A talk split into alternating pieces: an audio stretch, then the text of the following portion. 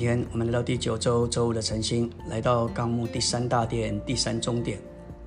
巴比伦的原则就是将人的事物与神的话掺混，又把属肉体的事物和属灵的事物掺混。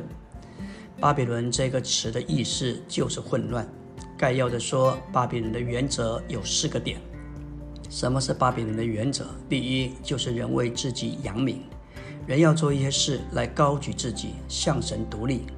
来彰显人的聪明、人的能力，就像他们要造一座塔，塔顶通天，这是属巴比伦的。第二，巴比伦就是混乱，在巴别，因为神混乱他们的口音语言，他们无法彼此沟通，那就是混乱。在主的恢复里，我们只该有一层一会，只有一个基督，只有一个心腹，也只有一个身体，我们不能让混乱带进来。第三，巴比伦也代表分散，因着人无法彼此沟通了解，各走各的道路，因此是分散的。在主的恢复里，我们见证身体的一，正如五旬节那一天，在耶路撒冷，这些分散的人都被带在一起，见证他们乃是一，他们不是分散的。第四，巴比伦的意思就是混杂，将神的事物与偶像的事物混杂。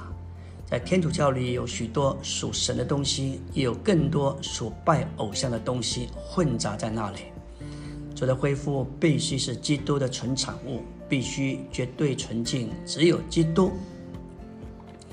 我们要说到，当巴别塔被造的时候，是用砖头造的，石头是神造的，砖头是人的发明。巴比伦的意思就是人要用自己的方法建造一座塔。塔顶要通天，巴比伦所代表的就是人的能力。什么时候人靠的是自己的能力和干才，基督不能居首位，圣灵没有地位，神就无法做任何事情。我们看见摩西的人生分为三个阶段，第一个阶段是在他四十岁之前，他经历我能，虽然他有心为自己的同胞出气。但信靠自己从埃及所学的结果，因着杀人，法老要杀他，他只有逃到旷野。进入第二个阶段，乃是四十到八十岁，神将他摆在旷野牧养四十年。到了八十岁，当神在荆棘的火焰中向他显现，呼召他时，他经历了我不能。当他蒙召从八十岁到一百二十岁，他经历了神能。想想。他怎么可能凭着自己带领两百万的以色列人历经旷野四十年的期间？感谢主，摩西所经历的，就是从我能经历到我不能，再经历到神能。我们看见人类的第四次堕落就在巴别那里发生，人没有看见它是有限的。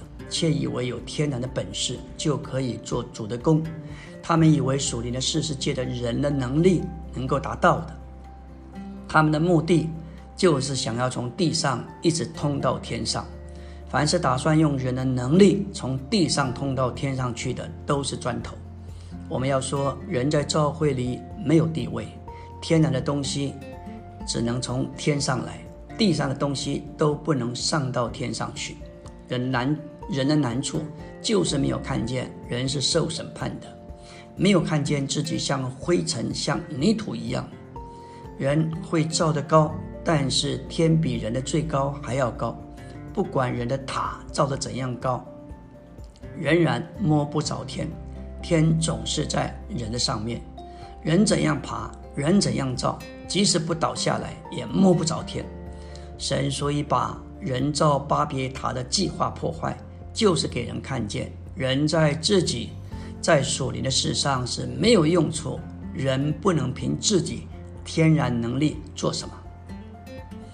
我们要说到巴比伦，乃是许多的混杂，是神的物与偶像之物的混杂。巴比伦王尼布贾尼撒焚毁了在巴耶路撒冷神的殿，把殿中敬拜神所用的器皿全部带走。放到他在巴比伦偶像的庙里，在新约这个混杂扩大为大巴比伦，所有把人的能力和神的能力混杂在一起，把人的本事、神的工作混在一起，把人的意见、神的道、神的话混在一起的，都是砖头，都是巴比伦。我们必须从那里出来。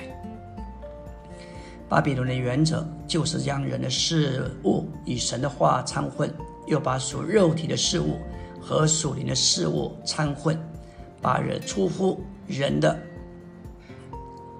来假冒出乎神的，就是要得着人的荣耀，要满足人的私欲。我们要对于巴比伦应当抱什么态度？启示录十八章四节说：“我又听见从天上另有声音说：我的名，你们要从那城出来，免得有份于他的罪，受他所受的灾害。”零后六章十七节也说到：“你们务要从他们中间出来，得以分别。”不要沾不洁之物，我就收纳你们。神的话明显的指出，一切有巴比伦性质的东西，神的儿女都不能有份在内。所有把人的能力和神的能力混在一起，把人的本事和神的工作混在一起，把人的意见和神的话混在一起，一切有巴比伦性质的，神说都要从那里出来。不能有份，神的儿女要从心里学习与巴比伦有分别，要从心里审判一切属于巴比伦的，这样才不致和巴比伦一同被定罪。在新约里，我们看见这个混杂要扩大为大巴比伦。